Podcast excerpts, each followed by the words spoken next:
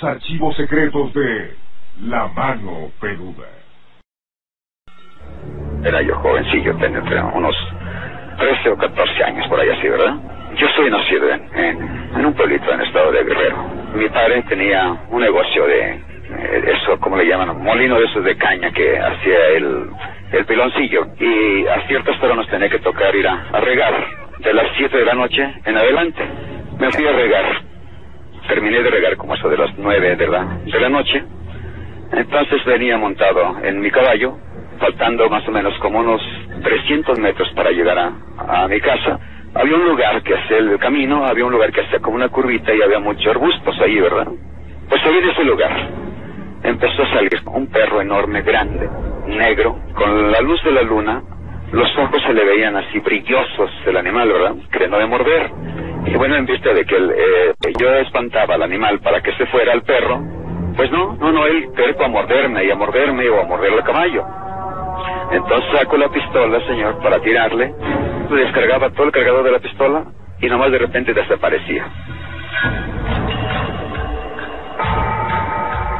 Cuando Alberto llegó con su padre, de inmediato le platicó lo que pasaba. Y al analizar lo sucedido, recordó a su hijo, que tenía poco tiempo que habían tenido un problema con una persona y pensaron que había la posibilidad de ser víctimas de un maleficio. Llego con mi padre y le platico que, bueno, que en tal parte, pues me sale un perro y que pues me quiere morder. Ten mucho cuidado, hijo, porque puede ser una persona que te quiere espantar. Te recuerda que hace como unos ocho días tuviste un problema con un tal Honorio y el abuelito del talonorio era un especialista en eso de que se convertía, bueno, en el, en el animal que él quisiera, ¿verdad? Nomás de repente apareció una pareja de viejecitos, me los empecé a hacer amigos, y yo en ocasión, cuando yo venía de regar, dije, bueno, voy a llegar con estos viejecitos a platicar con ellos. Salió el señor y me dijo, más bien le dije, oiga, don Elidio, fíjese que, que en tal parte me sale un perro enorme, negro, y siempre quiere morderme. Yo ya le descargué una vez la pistola, pero no puedo darle. Mira, Alberto, para mí que te están haciendo algo, quieren espantarte. El papá de Alberto de inmediato pensó en hacer un pequeño ritual con las balas para que pudieran hacerle daño a la bestia. Sin embargo, lo más extraño es que al día siguiente descubrieron quién era la persona que los atacaba. Dice, préstame tu pistola. Saco la pistola y le boto el cargador. Dice, sí, dame el cargador, dame el cargador. Entonces le di el cargador y sacó él todas las balas del cargador. Y bueno, le hizo una cruz en la punta de la bala a todos los tiros. Me dijo, mira, ve tranquilo, porque ahora si se te sale ese animal, sí le vas a, le vas a dar, ¿verdad? Cuando llego a esa parte donde me sale el perro, Nomás de repente me salía de un matorral. Era una cosa, un animalón enorme. Y bueno, entonces saco las pistolas y sí, sí le di al perro, ¿verdad? Y desapareció. Llego otra vez con mi padre y le dije, ¿sabes qué, papá? Ahora sí le di al perro. Dice, pero mira, mañana temprano voy a ir a la, a la placita para investigar a ver quién está herido por ahí. Y sí, fue el él investigó ya vino y me dijo, mira, ¿sabes qué? Está fulano de tal herido de un balazo en la pierna. El señor se llamaba Don Cándido. Voy con él y le digo, oiga, ¿quién le dio ese balazo, señor? Tú me lo diste, Alberto. ¿Cómo yo se lo di? Dice, sí, anoche. Y bueno, las historias de los nahuales son consideradas como un mito, pero personas que han vivido muy de cerca este tipo de vivencias relacionadas con este fenómeno no piensan lo mismo sabe que desde tiempos prehispánicos hay personas que, se dice, con ayuda del mal, logran tener ciertos poderes como el de convertirse en animales, el de vivir más años de los que un ser humano normal podría hacerlo, pero claro, todo a cambio de algo. Los nahuales, algo que sigue siendo un misterio, sobre todo de nuestra tierra. Somos archivos secretos. Estos son los archivos secretos de La Mano Peluda. Vamos con Elías a Tijuana. Elías, buenas noches. Sí, buenas noches, este, señor Juan Ramón Sáenz. Bienvenido. ¿Cómo le va? Muchas gracias por eh, permitirme este entrar allí a su programa tan, tan, tan, pero tan este, buenísimo. No me diga eso, Eh, esa es su casa. Tengo años, este, este, ¿cómo se llama? Siguiéndolo. Gracias. An- Antes en, otro pro- proyecto y ahora aquí en, Ah. aquí se respira el miedo en la mejor FM. Sí, se nos había perdido un poquito porque yo lo escuchaba este, anteriormente allá, pero dije, pues, quién sabe qué pasaría y casualmente me lo encontré hace unos días todavía aquí y dije, oh, qué bueno. Ah, muchas adelante. gracias. Gracias y gracias a todos los amigos que pues me han me han seguido y y bueno, pues seguimos siendo amigos a través de la radio. Gracias. Este, mire, este, le hablo para este, exponer un, un, este, ¿cómo le dijera? Una parte de muchas cosas que me han sucedido a través de mi vida. Ajá. Yo tengo la edad de 44 años, casi voy a cumplir 45 años. Sí. Yo nací en, en México, Distrito Federal, en la colonia Montezuma. Ah, ok, al oriente de la Ciudad de México. Ajá, entonces este, mis padres, eh, pues, mi papá en paz descanse, agarraron un terreno, un terrenito por allá por Ciudad de Zahualcoyo, cuando empezaba Ciudad de Zahualcoyo, por ahí. Ujú. allá nos fuimos a vivir para allá. Entonces, este, cuando yo estaba muy, muy pequeño, eso fue, este es un, un pequeño, este, ¿cómo le dijera? Una pequeña historia de lo, de lo mucho que me ha pasado. Sí. Digo, porque es- han sido muchas cosas que, este, que en realidad me he sorprendido más ahora con la edad que yo tengo que antes. Entonces, este, recuerdo que, este, ya ve que cuando está uno niño a veces no da uno la percepción a veces del tiempo, no se da uno cuenta como, como que de un día para otro la mente despierta, empieza Sí. a dar uno la, la cuenta y empieza a tener uno percepción ya de las cosas. Entonces, este, recuerdo muy bien y jamás se me ha olvidado, tendría yo creo la edad de unos cuatro o cinco años, no sé, más o menos la edad. Sí. Eh, me pasó algo muy curioso, digo, yo he escuchado su programa y he escuchado muchos programas diferentes, pero no, no, este, jamás he escuchado un caso así más o menos parecido al mío, digo, este, Ok. no ha habido, ojalá y usted tenga la amabilidad de poderme explicar a ver qué es lo que, qué es lo que ocurre. Claro que sí, como no, Resulta que este, estaban como la casita era de madera, nuestra casa, su casa de usted era de madera, Gracias. eh, empezaban a construirla poco a poco de, de material, echar losa y todo eso. Ya teníamos luz y todo. Y una vez, este, que cuando nos pasaron a un cuarto donde por estar tumbando, o se estaban tumbando otra parte y, y ya nos acabamos de cambiar nosotros al cuarto que habían hecho de material. Y este, resulta que una vez cuando ya me empezaba yo a dar cuenta de las cosas ya de, de, de tener la percepción de uso de razón se le llama, no sé, Ujú.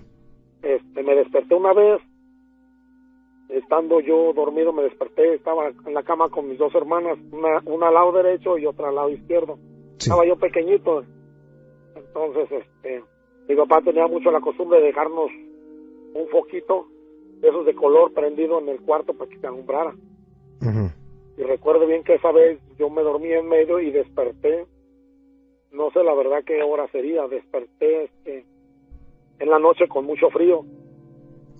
Pues me, me senté yo y ya ve que cuando está uno niño tiene uno la costumbre de, de pararse en la cama y sentarse y, y- y está como adormilado uno. Sí. Entonces este yo trataba de jalar la cobija pues para cobijarme, pues estaba yo descobijado, estaba en, en medio de mis dos hermanos, o sea que yo no era la que no tenía cobija. Sí. y no sé, este, teníamos únicamente nomás estaba la, la cama donde estábamos y estaba una mesa al centro del cuarto. No había nada, ni sillas ni nada, porque como le digo, estábamos, estaba construyendo la casa y todo. Entonces pasó de que me quedé un rato sentado y así medio dormido, entonces ya este, empecé a jalar la, la cobija para cobijarme y no podía. No sé cómo volteo, la, la mesa se encontraba en el, casi casi en el puro centro del cuarto. Ajá. Entonces me empecé, volteé y algo, algo así me llamaba mucho la atención. No había nada en la mesa, ni arriba, ni abajo, ni sillas. Era la pura mesa nada más. Y me empezó a llamar mucho, mucho, mucho la atención, pero no podía yo desapartar la, la vista de, de, de la mesa. Entonces em- me empezó a arder un poquito los ojos y me los tallé. Y ya ve que se despierta uno y me tallé los ojos Dice, ¿qué, ya es esto, no, no? no me la van a creer, pero eso que le digo, este, Mi papá ya falleció, pero te lo juro por, por la memoria de mi padre, que todo lo que estoy contando es cierto.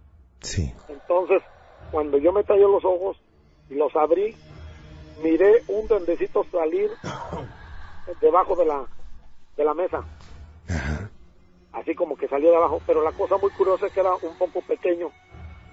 Entonces las características, yo recuerdo bien, bien, bien, mire, traía un casco, un casco él en la cabeza, con un cristal negro grande, pero grande, un, casco. Sí. Entonces él caminaba, como le dijera, caminaba en cámara lenta, flotando del piso, él caminaba como, como jugando, ¿me entiende?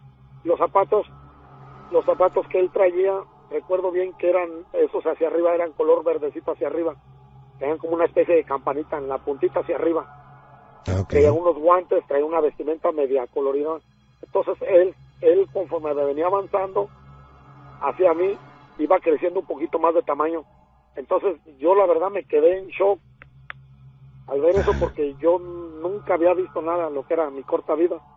Ah, caray, en mi corta raro, vida ¿no? nunca, es más, yo nunca le había visto ni no sabía ni lo que era la televisión ni lo que era, empezaba yo a dar cuenta de, la- de las cosas apenas teniendo uso de razón. Entonces, él cuando venía, venía caminando, venía como jugando, así como saltando, y a mí me quedé así como, como diciendo, pues, ¿qué está pasando? O sea, mi mente se quedó como diciendo, ¿qué está pasando? Porque yo lo miraba flotar y venía en cámara lenta, venía como en cámara lenta. Entonces él venía conforme avanzaba, iba creciendo un poquito más, un poquito más. Entonces yo, como mis hermanas estaban bien dormidas a los lados míos, yo empezaba a gritar. Según yo empecé a gritar para que ellas se despertaran, pero lo curioso es que no me salió la voz. O sea, ahí todavía mi mente se quedó un poquito más como diciendo, ¿qué pasó?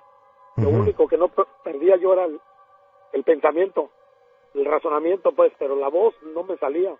Ah, caray. Entonces, e- e- este duendecito venía como jugando, como jugando, como jugando. Entonces me llegó y me tocó mi- de, mi, de, de mi lado derecho la mano. Yo sentí cuando él me tocó. Pero yo, o sea, yo gritaba, yo quería gritar para que mis hermanas se, se despertaran, pero lo curioso es que no me salía la voz. ¿Y, cómo era, eh? lo- perdón, ¿Cómo era este, este ser? de la cara no lo vi. O sea, era un duendecito, pues usted ve una mesa normal de, de casa de las que se usaban antiguamente, no los comedores de ahorita, esas de pata y todo eso. Entonces él salió como de abajo. Ujú. Entonces me agarró, le digo, venía como, cuando él salió, venía como en cámara lenta, en cámara lenta, y, y, o sea, a mí me extrañó porque como, o sea, verlo aparecer de la nada nomás en un abrir y cerrar. Y conforme venía, a ver, le digo, este, avanzaba él como en cámara lenta, como bailando en cámara lenta. Elías, le voy a pedir un favor, permítame un segundito, déjame hacer una pausa rápido, ¿no? Ok, perfecto. Está bien emocionante, vamos a dejar la parte más espeluznante, Elías, ¿ok? Ok. Permítame tantito. Qué cosas, ¿eh? Escalofriantes relatos que han hecho historia y bueno, pues vamos a regresarnos con Elías, porque de verdad nos dejó bien intrigados con lo que vivió, ¿eh? Elías, nuevamente contigo, gracias. Sí, muchas gracias. Este, como, como le platicaba hace un momento, este, eso es lo que la cara nunca se la vi, la verdad, la cara no, porque te lo digo, traía como un casco, traía un casco arriba, el cristal era grande, y un cristal negro enfrente, un cristal negro. Entonces él lo que hizo fue nomás cuando se aproximó hasta donde yo estaba, él me tocó de mi brazo izquierdo. Sí sentí el contacto, traía unos guantes, unos guantecitos. Ajá. Creo que sería aproximadamente, a lo mucho que creció, yo creo que sería unos 50 centímetros. Sí. Entonces, como le digo, yo gritaba y gritaba para que mis hermanas despertaran, pero no me salía, o sea, yo no me oía ni la voz, o sea, yo estaba viendo todo porque había luz, la habitación estaba iluminada. Entonces él ya nomás llegó en ese rato, me tocó la mano, le dio la vuelta y empezó otra vez a bailar, a regresarse hacia el lugar donde él, donde, por donde él había venido. Entonces yo me quedé viéndolo, viéndolo y conforme él se iba avanzando a- hacia donde estaba la mesa, Ajá. se iba haciendo más pequeño, más pequeño, más pequeño. Ah, caray. Entonces cuando yo vi que se agarró y se metió abajo de la mesa y yo me metí, la verdad me metí debajo de las cobijas como pude, Ajá. yo decía que no me vaya a llevar, tenía muchísimo miedo, que no me vaya a llevar, que no me vaya a llevar. Y ya cuando me volví a asomar, ya no había nada, ya había desaparecido. Ajá. Pero le digo, salió debajo de la mesa y se volvió a meter debajo de la mesa. Digo, todo todo fue realmente claro y todo porque teníamos un poquito esos perillitas de colorcito que luego se ponen en vez del foco para alumbrar la habitación.